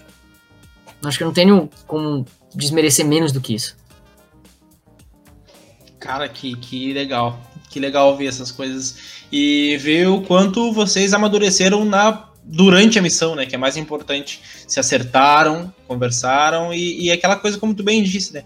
Às vezes o, o que mais gera aprendizado não é o se dar bem, ser legal com o outro, dar risada o dia todo, isso é legal, isso torna divertido, o tempo passa mais rápido, mas o tu aprende é ali no, no, no dia a dia mesmo, na, na, batuta do cara que tu vai ter que servir.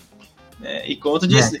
relação, em relação ao coro, muitas vezes, trazendo a vida missionária para a vida de um, um, cara que trabalha no coro, muitas vezes tu faz as coisas que se fosse perguntar para ti pessoalmente, o natural tu não faria.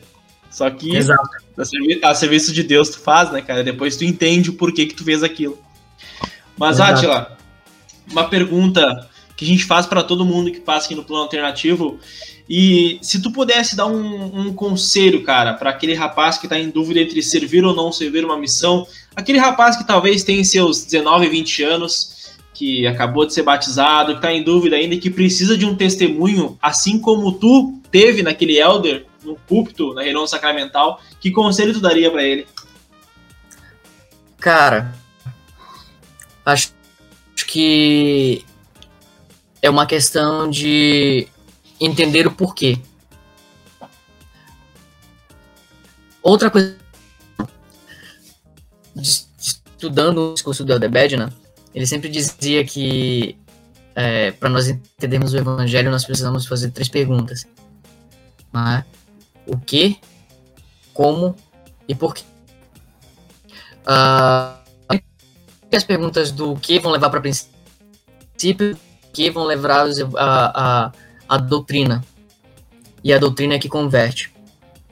Em relação à missão, eu acho que a pergunta, a grande pergunta que tem que ser respondida é uh, por que que você deve ir para a missão? Se perguntar de verdade, eu acho que é uma, é uma pergunta, tem que ser uma pergunta sincera. Eu me fiz essa pergunta. O que me ajudou a, a, a, decidir. Por que que eu tenho, por que que eu, então, de fazer uma lista, listar quais os benefícios de eu estar lá e quais os benefícios de eu estar aqui. Quando a gente entende esse porquê, o Senhor ele vai ele o espírito para que para que possa ser confirmado. Então, um que eu posso dar, cara, posso dar para qualquer pessoa. Eu não, não tem como a gente convencer alguém a ir para missão. E por mais que a gente tenha essas várias conversas falando sobre a missão e tudo mais, a gente só consegue tocar a superfície do que é a profundidade da, da mudança que vai ter na, na, positivamente na vida. Então, se eu quero me tornar o potencial do homem que eu posso ser, eu tenho que ir para missão. Não, não, não, não importa. Eu, fi, eu fiz, eu abri mão de muitas coisas para estar tá lá. Né? Eu larguei uma faculdade de engenharia civil, não voltei para ela, não, não, não, não consegui voltar, acabei fazendo outro curso, me encontrei em outro lugar, né? Uh, larguei uma faculdade, larguei um trabalho, né? Que era numa grande construtora, a marca Engenharia lá de Belém, que já, tá, já ia me dar um trabalho, eu ia terminar, eu ia me formar, estagiar e continuar trabalhando para eles, né? Já estava já tava em pauta isso, né? Uh, tive discussões com a minha família, né? Abri mão de toda, toda essa situação. Deixei, deixei uma, uh, uma, uma namorada para poder ir para missão. Né? Então, muitas coisas eu abri mão e nada, nada disso uh, chegou aos pés do que, do que, do que foi estar lá.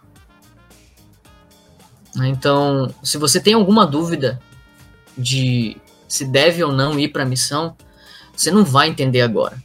Tu pode te perguntar se tudo pode parecer muito, muito melhor. Você pode tentar entender de que é, é, porque que, que você tem que ir lá. Você só simplesmente tem que, tem que ir. É, é um passo de fé. O, ev o evangelho é baseado nisso, né? Ele é baseado na fé. Então, se você você só vai ter todas essas possibilidades possibilidades excelentes se você der esse passo de fé. Tem gente que já, já tem essa vontade e vai. Mas tem gente que tem dúvida. Eu tive dúvida, né? Na hora de ir. Mas, é, cara, agora em ano mês passado fez 10 anos que eu fui pra missão. Caraca, 10 anos. E em uma década eu não, não me arrependo e eu faria de novo eu faria de novo e de novo e de novo.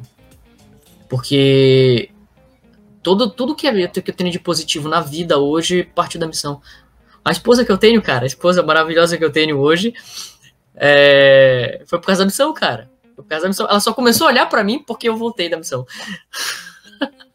Exatamente, cara. Mas é isso, né, cara? E que bom é, é poder ver que tu reconhece uh, todos os benefícios da missão. Eu gosto de pensar que a imaginação que a gente tem, que é quando tu fez essa questão de a gente levantar os prós e os contras de ir para missão ou ficar em casa, a imaginação ela permite que a gente pense quase qualquer coisa.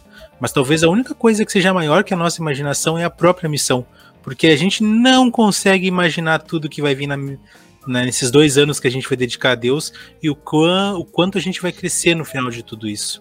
E o que vem depois da, desses dois anos, que ainda é muito mais bênçãos, né? Eu acho que é a, é bem. Missão, a missão ela tem bênçãos que perduram por toda a vida. Você vai continuar recebendo bênçãos por toda a vida. E pela eternidade, né? Exato. Né? Muito louco. Exato. Não, talvez as pessoas não tenham essa também essa noção de que talvez a missão seja somente aqueles dois anos e depois eu retorno e, e, e pronto, eu fiz a minha obrigação no sacerdócio e tudo mais mas o Senhor tem promessas que, que perduram de forma longínqua. Então, até teu, teus 70 anos, tu ainda, tu ainda vai estar tá recebendo bênçãos por ter servido uma missão. Verdade, verdade. Muito bom.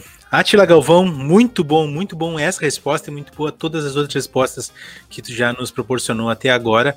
Mas a gente não vai terminar sem antes fazer aquele jogo de perguntas rápidas para ver como é que tu te sai, ver se tu não vai te embaralhar em nenhuma delas, tá bom? É aquele da Marília Gabriela lá? É basicamente aquilo, só que um pouco mais constrangedor. Vamos lá então. Bem simples, já que tu falou tão bem dos teus companheiros, o teu melhor companheiro. Caraca, vocês, vocês já começam na rasteira também, ah, né? Tem que, tem que, ser suave. Já, já começa fraco. Cara, cara, posso dividir por nacionalidade? Fica mais fácil pra mim. Ai, ai, ai. Eu, eu gosto muito, eu, gosto muito da, eu gosto muito da regra que o, que o Júnior deu. Pode, mas o primeiro que tu falar é o que vem no coração primeiro. Então, ele é o melhor. Cara, meu, meu primeiro Júnior, cara. Meu primeiro Júnior é o Dermonte. Uhum. De onde ele é? É o de Brasília, cara. Brasília. o, o lutador de UFC. De ah, MMA. Tá. E aí é difícil não falar que ele for o melhor, né?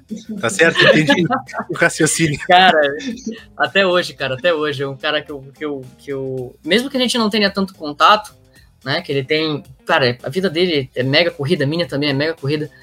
Mas toda vez que a gente, que a gente para para, para pra conversar, é, é, é, é só sacanagem, cara. É só Ah, relembrando aquela época.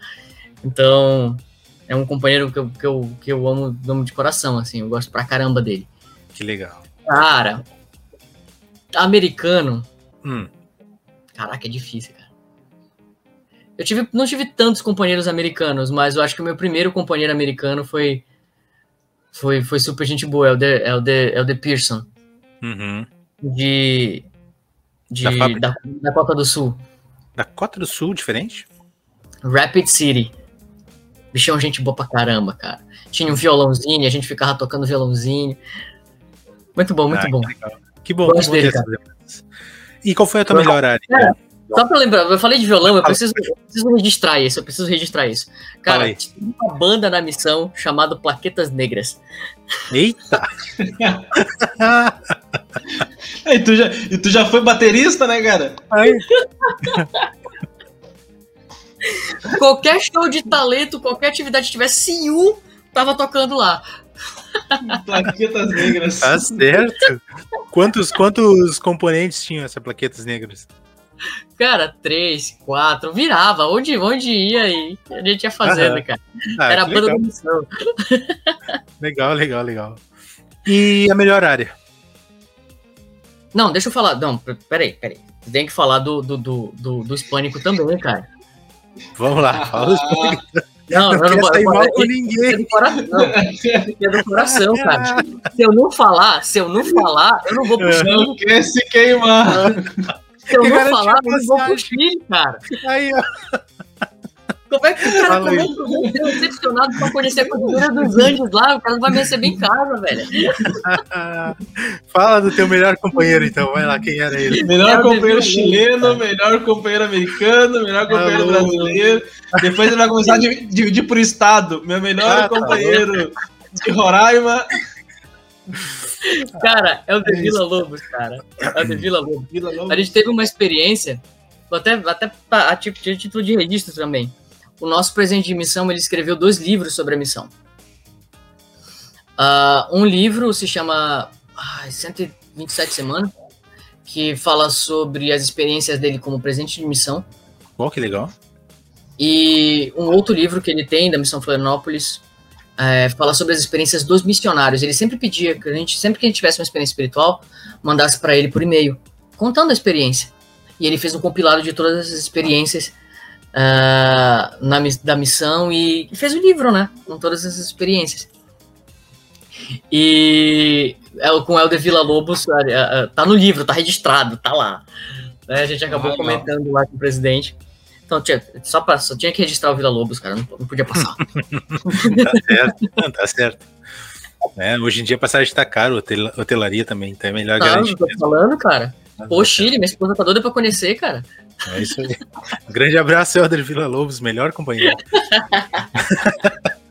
Vamos lá, então. É, agora sim, melhor área, então. Melhor área. Onde eu tô morando, né, cara? Balneário Vai dizer que não? cara. Vai dizer que não. Sião, cara. Sião, aqui é Sião, velho. Aqui É é, Sião. O lugar onde eu mais tive referência, onde eu mais batizei sacerdócio na missão, cara. Olha aí. Tá bom, não, Maravilha perfeito. E qual foi o melhor prato que tu experimentou aí na missão? Maior, melhor prato. Paçoca de pinhão. Paçoca de pinhão. Essa nem eu experimentei, cara. Já eu não experimentei, mas eu quero experimentar, porque são duas coisas que eu gosto. Cara, foram duas coisas. Foram duas Deve coisas. ser bom. Paçoca de pinhão lá em Lages, cara. Lá, as irmãs de lá, meu pai amado. As, melhores, as, os melhores almoços, cara. Paçoca de pinhão, maravilha, cara, maravilha, maravilha. E entreveiro, cara. Ah, entreveiro é bom. Bah. Entreveiro é maravilha. Ah. Não vou falar daquele costelão assado de chão, né? Porque aí já é sacanagem também, né? Fala, fala de paçoca de pinhão, eu fiquei, eu fiquei curioso, como é que se faz? Como é que. Cara, eu não sei, eu não sei. Eu juro pra você. Eu olho, pra, olho, eu olho pro pinhão e olho pro prato da paçoca, eu não sei. A minha sensação que eu tenho é que ela rala. No mínimo. É, sim, sim. Mas ela, ela fica, parece. Ah, sabe cuscuz? Sei. Lá do Nordeste? Sim. Cuscuz lembra muito cuscuz. Né? Tem os temperinhos Pegou, no- pegou no coração. Pegou no coração. Caraca, gostoso pra caramba, cara. Gostoso. Adorei. Paçoca de pinhão e entreveiro. Tá, mas e aí, qual foi, a, e qual foi a pior coisa que tu provou aqui, então? Não vem me dizer que tudo foi bom também. Para, para. Uma coisa que eu provei. Não, também não. Cara, você não vai me bater, não. Você não vocês são do, do sul, você não vai me bater, não, né, cara? Cara, ah, polenta, velho. Não gostou de ah, polenta, é. cara? Obrigado, pessoal. Esse aí é ótimo. Falei. Pode, pode desligar aí. Cara, no máximo, no máximo uma polenta frita. É, no cara, máximo. uma polenta frita, pelo ah, menos. Polenta no frita. máximo, mas aquela polenta meio mingau ali, meio. mas, cara, faz, uma, faz um churrasco, bota a polenta e deixa pingando o churrasquinho na polenta e depois come, cara. Vai dizer, Christian. Eu acho que eles não fizeram direito. Eu acho que tu não comeu polenta direito. Essa é, é, é igual, é igual açaí. É igual quando tu come açaí a primeira vez. É, comeu errado. Exato. Come de novo que comeu errado. tá bem. Bom, uh, missão Florianópolis, em uma ou poucas palavras.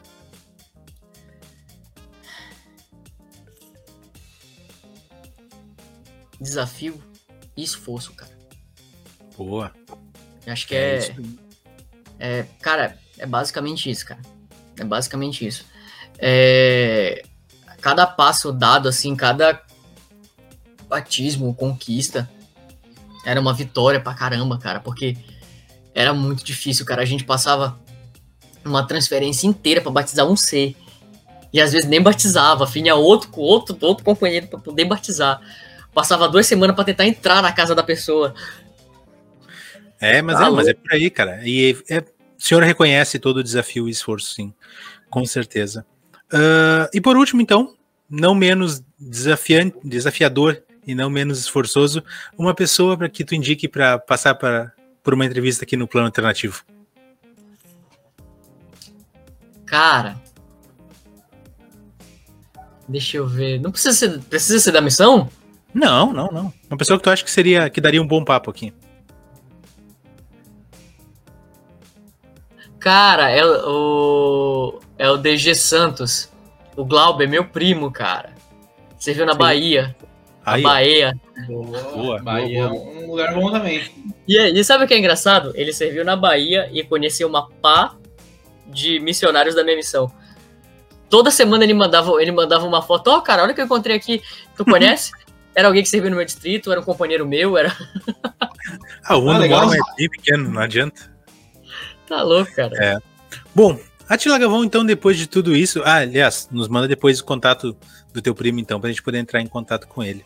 É, depois de tudo isso, então, a gente tem muito a te agradecer por essa entrevista, pelas histórias. Cara, foi muito legal porque tu dosou ela bem direitinho entre histórias engraçadas, que também eram em alguns momentos espirituais, e a gente aprende muito com isso. A gente vê que, como tu disse lá no início, a missão não é fácil, a missão tem suas dificuldades, mas ela vale a pena. E vale a pena exatamente pelas dificuldades. E tu soube demonstrar isso de uma maneira muito correta, muito legal hoje. A gente gostaria de ouvir então tuas palavras finais aqui no plano alternativo. Cara, uh, primeiramente eu agradeço vocês. Uh, faz muito tempo que eu não falo da missão, cara. E, cara, vocês trouxeram um sentimento que faz muito tempo que eu não sinto, cara. A gente falar, a gente falar da, não só da, da, das nossas experiências, mas da missão e sim relembrar. Os sentimentos voltam, né? Então, cara, fiquei muito, muito, muito feliz. Cara. Exato. Esse, é, esse é um dos propósitos do Wander, acho. Eu tô vendo aqui, a gente tá conversando há uma hora e meia. Pra mim pareceu 20 minutos. Sim. Tua esposa deve estar. Tá... Ah, ela tá aqui pra dormir aqui. Não, pior que eu tenho que dormir. Vai dar. Vai, já, é mais, já tá tarde, já. Eu tenho acordo 3 da manhã pro trabalho, cara. Nossa. Mas eu agradeço, cara. Eu agradeço uh, pelo convite. Valeu mesmo. Uh, o papo foi muito bom. Foi muito bom mesmo. E eu só queria falar, cara, uma coisa que você já, já pontuou. Né? Uh, a missão, ela, ela é um ponto primordial né, para todo mundo que tem a chance de fazer. Então, se você é membro da igreja, se você já tem idade e possibilidade de ir pra missão, tá em dúvida, cara, não, não fica em dúvida, velho. Não fica. Porque eu já vi, eu já vi pessoas próximas que decidiram seguir outros caminhos, seguir dar prioridade para sua carreira profissional, dar prioridade para um relacionamento, algo do tipo. E hoje, depois de 10 anos, tá arrependido por não ter feito. Né? Ainda continua sendo membro da igreja fiel e tudo mais, mas não tem, é insubstituível. Você imagina, você recebe o manto que Jesus Cristo e os apóstolos tiveram.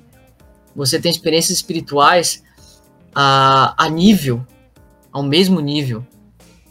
Você tem, eu tive experiências espirituais. É, claro, já acabou aqui, mas eu não vou contar. Mas eu tive experiências espirituais, tive revelações em que eu sabia, eu sabia, eu sabia que era o Senhor Jesus Cristo que estava ali. Então, isso muda a tua vida e a tua perspectiva. Então, se você tem qualquer chance de ir para a missão, faça. Vá, porque é a melhor escolha que você vai fazer na sua vida. Boa, boa. E com essa, essa, essa bela, esse belo testemunho do Astra, a gente encerra mais um programa aqui do Plano Alternativo. Se você gostou desse bate-papo maravilhoso, por favor, compartilhe com seus amigos. Siga nossa, nossa página nas redes sociais, Plano Alternativo no Instagram, Plano Alternativo no YouTube, ative o sininho, aquela coisa toda que a gente pede to, três vezes por semana, a gente pede isso para vocês, então por favor façam, compartilhem com seus amigos, nos ajudem a continuar espalhando e conhecendo outras missões. Hoje foi a missão Florianópolis, sexta-feira tem outra missão, e assim nós vamos tocando. Um grande abraço a todos, fiquem bem e até mais. Valeu!